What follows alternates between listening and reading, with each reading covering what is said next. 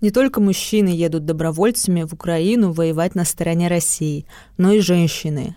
Набором занимаются специальные отряды и вербуют кандидаток на фронт через объявления во ВКонтакте. Корреспондентка «Черты» Юлия Ахмедова нашла несколько девушек, уехавших на войну, поговорила с вербовщиками и выяснила, как с этим связан политик и писатель Захар Прилепин. Это «Черта вслух». Мы хотим, чтобы вы услышали эту историю. Женщина с опытом. 26-летняя Дарья Мамаева из Йошкар-Олы провела на войне в Украине почти три месяца. Служила радиотелеграфисткой в добровольческом батальоне 60-й отдельной мотострелковой бригаде особого назначения «Ветераны». Прежде чем попасть туда, Мамаева обошла несколько военкоматов, но везде отказали, объяснив это тем, что женщин на войну сейчас не берут – 2014 году Мамаева окончила кадетский класс по линии МВД Республики Марий-Эл, где детей учили рукопашному бою, обращению с оружием и строевому шагу. У Дарьи это семейное. С детства мечтала служить, так как папа офицер. Затем она поступила на юридический факультет, увлеклась историей, однажды даже заняла первое место на конкурсе студенческих работ в номинации «Нюрнбергский процесс. Прошлое, настоящее, будущее». Позже Мамаева пошла служить по контракту в российскую армию радиотелеграфисткой. Но спустя год решила уйти, хоть и служила она в родной республике, из-за постоянных дежурств совсем не бывала дома. В мае 2022 года Мамаева стала искать возможности попасть на войну и наткнулась во ВКонтакте на объявление о наборе людей в ветераны. Требуются радиотелеграфисты. Я как раз написала, берете ли вы женщин с опытом как бы, я служила до этого в связи и как бы умею все. Ну, они ответили да, возможно, приезжайте. Вот как Дарья рассказала об этом в телефонном интервью. На собеседовании в онлайн-переписке у нее спросили только, умеет ли она бегать и стрелять. Она умела, так как пять лет занималась этим в военно-патриотическом клубе юного десантника «Гром». Вот поэтому, ну, грубо говоря, меня, наверное, взяли. Потому что сейчас женщину в этот отряд батальон не берут. Угу. И, и вообще женщин не берут. Во-первых, это ответственность. В бою всегда, они мне говорят, что будешь вытаскивать девушку, будешь думать не за себя, а за девушку. Хотя, мне кажется, много не ошибаются. Вот. И это ответственность, во-первых, тоже семьи, дети. Ну, есть девушки, у нас тоже в отряде, в батальоне есть девушки. Но сказали, что дальше не набирают уже. А наш комбат, как бы, позывной морпех, ну, он всячески против того, что женщина была вообще на войне и на СВО, и в отряде, в батальоне, потому что опытных женщин, которые умеют это все делать, их очень мало. Во-первых, женщина, она существует такое, что эмоционально нестабильная, то есть оттуда и раненые, и высотые, могут быть истерики всякие разные, потому что у мужчин нервы срывают, но у девушек да. Дарья рассказывает, что командиры сказали, что дальше девушек набирать не будут. Жизни после войны нет. Мамаева говорит, что родители даже не пытались ее отговаривать от участия в войне, потому что знают, спорить бесполезно. В Украину она отправилась в июле, в батальоне Мамаева была связисткой штаба, обеспечивала связь солдат с руководством, передавала информацию с передовой начальству, а бойцам ответы и приказы от командования. Вместе с ветеранами она была в городе Изюм в Харьковской области. По словам Мамаевой, она решила поехать на войну, потому что там тоже дети, женщины, старики, им нужна помощь. Моя основная миссия была помочь нашим парням, которые там чем-то хоть как-то их разгрузить. Вот. Ну, я, наверное, считаю, что я выполнила ее. По словам Дарьи, в Изюме мирные жители рассказывали ей, как сидели в подвалах с детьми и считали, что по городу били украинские войска. Зачем Украине нужно бомбить свои же города? Дарья отвечает на этот вопрос, повторяя тезис российской пропаганды о том, что люди, живущие на этой территории, не хотят подчиняться украинской власти, и поэтому она их бомбит.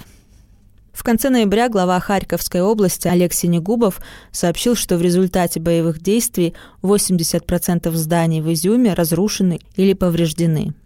BBC еще весной писала, что при штурме город был почти стерт с лица земли. А осенью, после отступления российской армии, в Изюме нашли массовое захоронение. 445 могил гражданских лиц и одна братская могила украинских военных. На некоторых телах находили следы пыток. В сентябре ветераны и другие уцелевшие в ходе боев за город подразделения российских сил оставили Изюм и отступили ближе к Луганску. По словам Мамаевой, поначалу на войне ей не было страшно.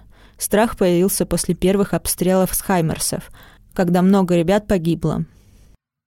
Я вам скажу, что страх вот потупляется почему-то.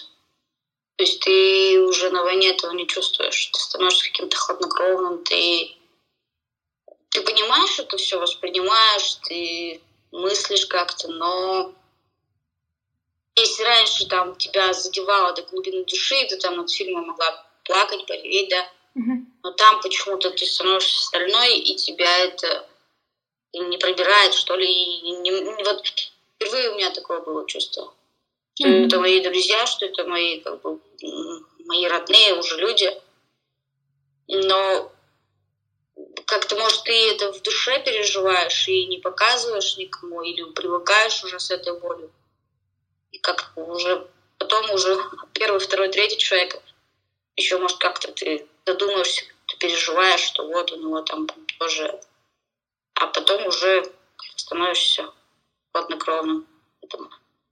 Она сама получила контузию и закрытую черепно-мозговую травму при обстреле с Хаймерсов. Мамаеву отправили в госпиталь в Луганске, а оттуда домой. Но она хочет вернуться обратно и планирует весной искать новые способы попасть в зону боевых действий. Скажу, что жизни после войны нет она всегда с тобой, и это всегда во снах. Я до сих пор каждый день воюю, до сих пор у меня все взрывается, и до сих пор ребята мои, как бы, тут очень важна поддержка близких. Mm-hmm. Нельзя оставлять человека, нельзя оставлять там любимого человека, нельзя это оставлять, нужно постоянно и, и, ну, поддерживать его. Да, возможно, это как бы вот такой посттравматический, может, синдром, он пройдет, будет легче. А вот так душевно, морально легче не становится. Это свой от увиденного, от пережитого. Обратно хочется, но уже страшно, никак Страх, что уже второй раз, возможно, не вернуться. То есть тебе дали возможность жить. Mm-hmm. Может, что очень многие говорят, что тебе показали, что как бы дали возможность такую еще раз прожить, жить, и ты вернулась. То есть э, ты вернешься и как бы э, туда вернешься, и неизвестно, ты приедешь обратно или нет. Уже возникает такой страх. То есть если я ехала, я никого не слушала там, я знала, что я, зачем я еду. Mm-hmm. Сейчас уже ставятся некие вопросы.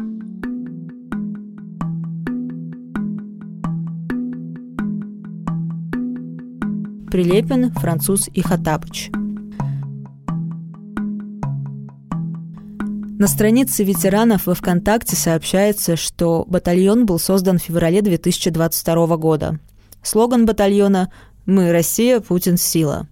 Уточняется, что в этой группе можно ознакомиться с информацией о службе в вооруженных силах РФ. Однако подтверждение, что батальон официально является частью российской армии, черте найти не удалось. В закрепленном посте на странице ветеранов сентябрьское объявление о наборе в батальон специалистов связи и бойцов разных специальностей.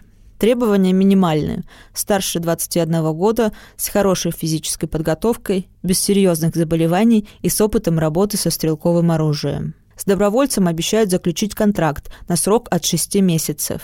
Сборы проходят в Белгородской области, откуда после подготовки отправляют на фронт. С июля 2022 года о деятельности ветеранов активно рассказывал писатель Захар Прилепин. Он публиковал истории бойцов и призывал перечислять пожертвования батальону.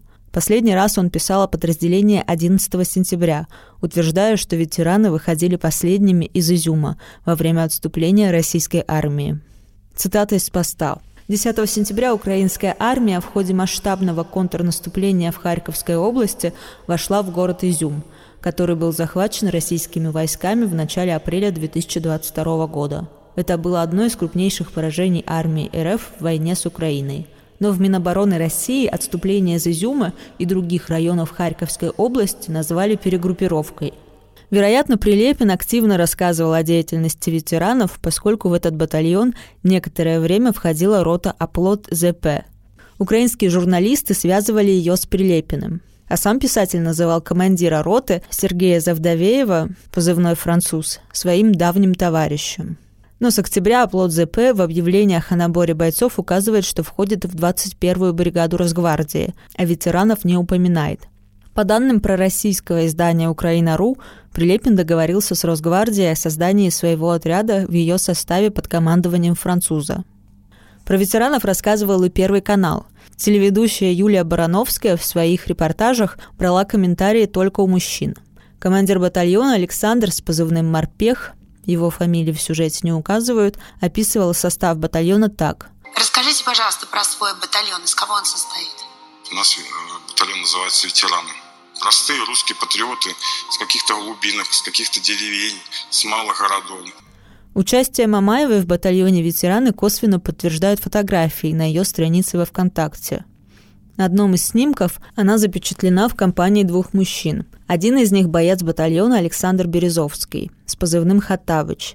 В сентябре Александр был убит подлым американским «Хаймерсом», сообщило движение Прилепина «Оплот». В том же обстреле пострадала и Мамаева. Помимо этого, черта нашла еще одну девушку, предположительно служившую в ветеранах и тоже пострадавшую при обстреле – Татьяну Тарабан – у нее на странице есть несколько постов, посвященных батальону.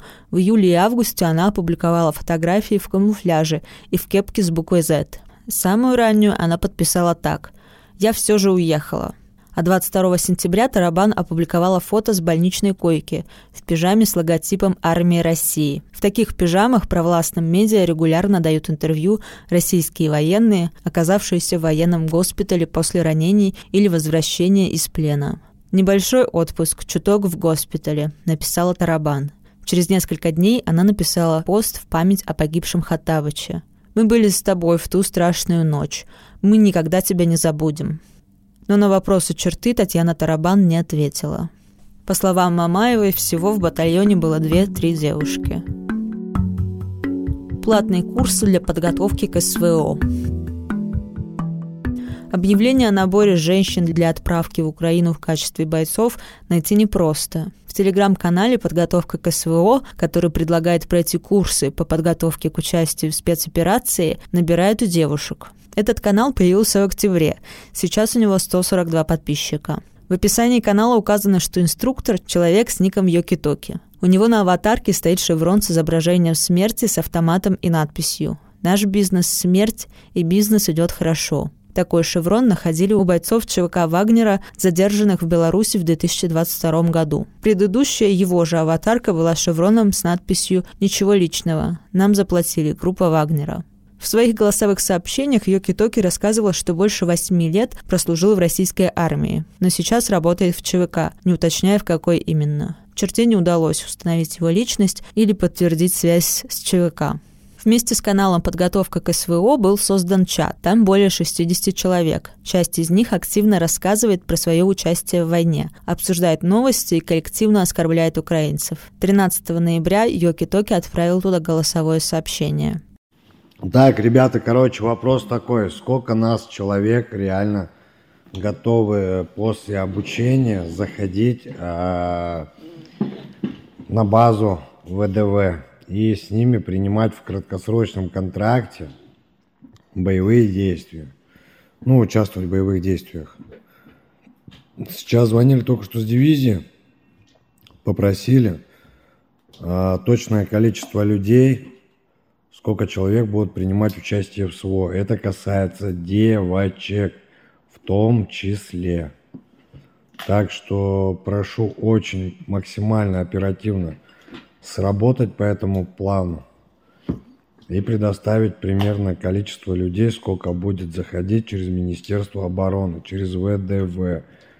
То есть на той базе, на которой мы будем тренироваться вместе с ними. На следующий день Йоки Токи написал, что подал список на 15 человек, 6 из которых женщины. По его словам, список утвердили В конце ноября в канале появилось объявление о наборе на платные курсы стоимостью 30 тысяч рублей за месяц обучения. Желающих обещали обучить тактике ведения боя в городских условиях, оказанию первой медицинской помощи, огневой подготовке, установке растяжек и мин, управлению дронами и другим навыкам. Корреспондентка черты написала Йоки Токи, указав, что хотела бы попасть на эти курсы. Он ответил, что курсы пока не начались, так как возникли проблемы с командованием. Вот что написал Йоки Токи. Мы им вроде проплатили денег, а в итоге командование на местном уровне решило залупиться. Поэтому мы сейчас туда чисто на стрельбы приезжаем пока. Девочек на СВО сейчас с ЧВК «Редут» отправляем. У нас небольшая договоренность есть, так как у меня там племяшка работает. По данным эксперта Центра досье, расследователя Дениса Короткова, ЧВК «Редут» — это формирование, не имеющее официального статуса и аутентичного юридического лица. Действует под эгидой Министерства обороны. Ранее это же ЧВК охраняла объекты стройтрансгаза в Сирии. Как отметил Коротков в разговоре с чертой, организация курсов подготовки к СВО за деньги похожа на мошенничество. Возможно, организатор и имеет отношение к Вагнеру, но на этом, скорее всего, хочет просто заработать. Женская сборная по снайперскому делу. Также в конце сентября в телеграм-канале отряда «Эспаньола», который называет себя батальоном футбольных фанатов, появилось объявление о создании женской сборной по снайперскому делу – Требования к претенденткам – крепкое здоровье, выносливость, хорошая спортивная подготовка и идеальное зрение. Авторы объявления обещают всесторонне обучить и оснастить будущих специалисток. Корреспондентка черты откликнулась на объявление. В переписке ее спросили о возрасте, городе проживания, состоянии здоровья и наличии боевого опыта. Хотя корреспондентка написала, что у нее нет боевого опыта, собеседник сообщил ей, что уже с середины декабря она может пройти первичный курс обучения. В него входят стрельба из снайперской винтовки Драгунова, управление беспилотниками и средствами ПВО, саперное дело и тактическая медицина. Если претендентку все устраивает, то дальше, по словам собеседника, возможны два варианта обучиться и участвовать в военных действиях, либо обучиться и обучаться дальше, быть в фанатской движухе. В каком статусе после обучения можно попасть в зону боевых действий, собеседник не ответил. В середине ноября Испаньола сообщила, что в Донецком центре беспилотных систем заканчивает обучение очередная группа бойцов, среди которых теперь есть и девушки – до этого в канале батальона появилось видео, на котором показана тренировка девушек в спортивном зале. Отмечается, что одна из них – участница отборочной группы в женскую снайперскую сборную Испаньолы. Эксперт Центра досье и автор расследования о ЧВК Вагнера Денис Коротков говорит, что ему неизвестно о вербовке и количестве женщин среди добровольцев и наемников. Я не знаю, сколько женщин там сейчас воюют. Но раз уж вербуют осужденных из тюрем, то не удивлюсь и женщинам. Это еще не тотальная война, но уже массовая. Требуется большое количество личного состава, говорит Коротков. По информации Короткова, ранее ни в ЧВК «Вагнер», ни в «Редуте» женщин на боевых позициях не было. Женщины были среди бухгалтеров, полиграфистов, объясняет Коротков. Как правило, их берут на те позиции, где нет необходимости блистать большой физической силой и выносливостью. По словам эксперта, это может быть организация связи, медицинское обеспечение или снайперы. Но снайпер – это штучный специалист, объясняет эксперт.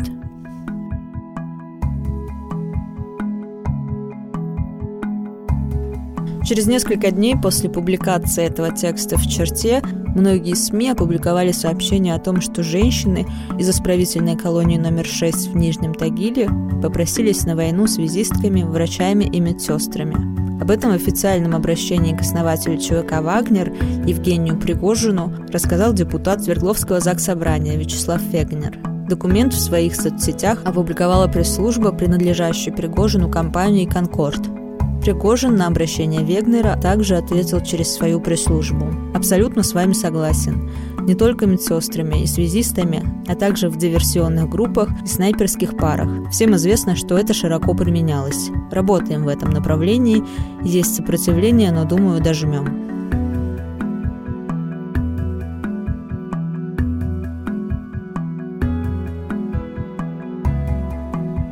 Текст для черты написала корреспондентка черты Юлия Ахмедова, отредактировал Дмитрий Сидоров. Прочитала текст Ольга Дмитриева. Полную версию текста вы можете прочитать на сайте черта.медиа. Это проект о насилии в России и о том, что можно сделать, чтобы его стало меньше. Подписывайтесь на наш подкаст и социальные сети и рассказывайте о нас друзьям.